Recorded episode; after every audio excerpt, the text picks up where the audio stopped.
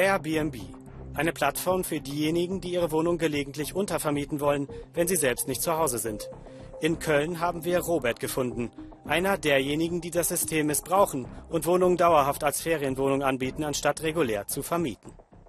Also das ist extrem professionell. Sowas sieht man, glaube ich, selten. Und zeigt auch für mich, dass es kein Hobby ist, sondern jemand, der damit ganz klar richtig viel Kohle macht. Über 20.000 Euro im Jahr für ein kleines Apartment. Mit normalen Mieteinnahmen unerreichbar. Wir sind im Norden Deutschlands. Eine Wohnsiedlung in Hamburg-Bramfeld. Airbnb verspricht auch hier große Gewinne zum Leidwesen von Mietern wie Monika Drebold. Über die Hälfte ihres Lebens verbrachte sie in dieser zweieinhalb Zimmerwohnung. Es war mein Zuhause. Ne? Die Kinder sind hier groß geworden. Ich bin damals mit meinem Mann und den Kindern hier eingezogen. Da waren die noch ganz klein. Mhm. Und ja, ganz viele Nachbarn, die wohnen alle genauso lange hier. Die kennt man einfach. Ne? Ende 2016 erhielt sie plötzlich die Kündigung, nach 33 Jahren. Der Eigentümer wolle die Wohnung zusammen mit seiner Tochter künftig selber bewohnen. Eigenbedarf hieß es.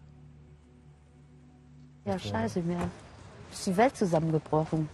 Ja, also es war, nur war das vorher schon, dass ich Ende April eine Prognose vom Arzt gekriegt habe, dass ich schwer krank bin. Da war ich schon fertig und eine Woche später habe ich die Kündigung gekriegt. Also war schlimm. Mhm. Ja, und ja, das war ja Boden unter den Füßen weggerissen, so ungefähr dann. Ne? Monika Drebold blieb keine Wahl. Sie musste die Wohnung räumen.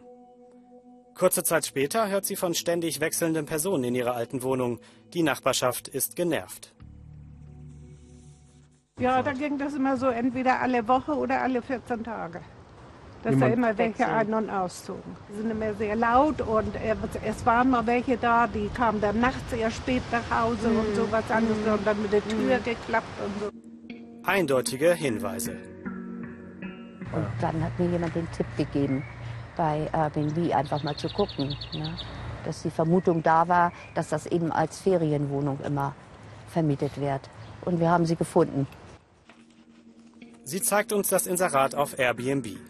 Zum Teil stehen noch ihre alten Möbel in der Wohnung, wie die Küche, die sie für 5000 Euro gekauft hatte. Ihr ehemaliger Vermieter bot ihr die Hälfte an.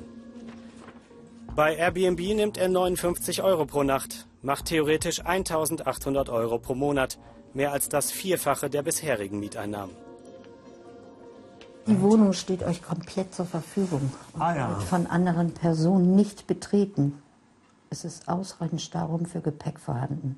Also das heißt für mich auch, dass er gar kein privates Zimmer für sich da eingerichtet hat. Weil ich kenne das sonst so, dass man wenn man sich ein Ferienhaus mit, wo eben auch häufig die Eigentümer selber sind, mhm. dass die eben ein abgeschlossenes Zimmer haben für ihr ganz persönlichen Bedarf. Ja. Aber die ist ja dann leer gewesen. Monika Drebold fordert nun Schadensersatz, 14.000 Euro. Unter anderem für Umzugskosten und weil sie deutlich mehr Miete zahlen muss. Der Vermieter schreibt uns, er könne sich derzeit nicht dazu äußern. Er sei verreist.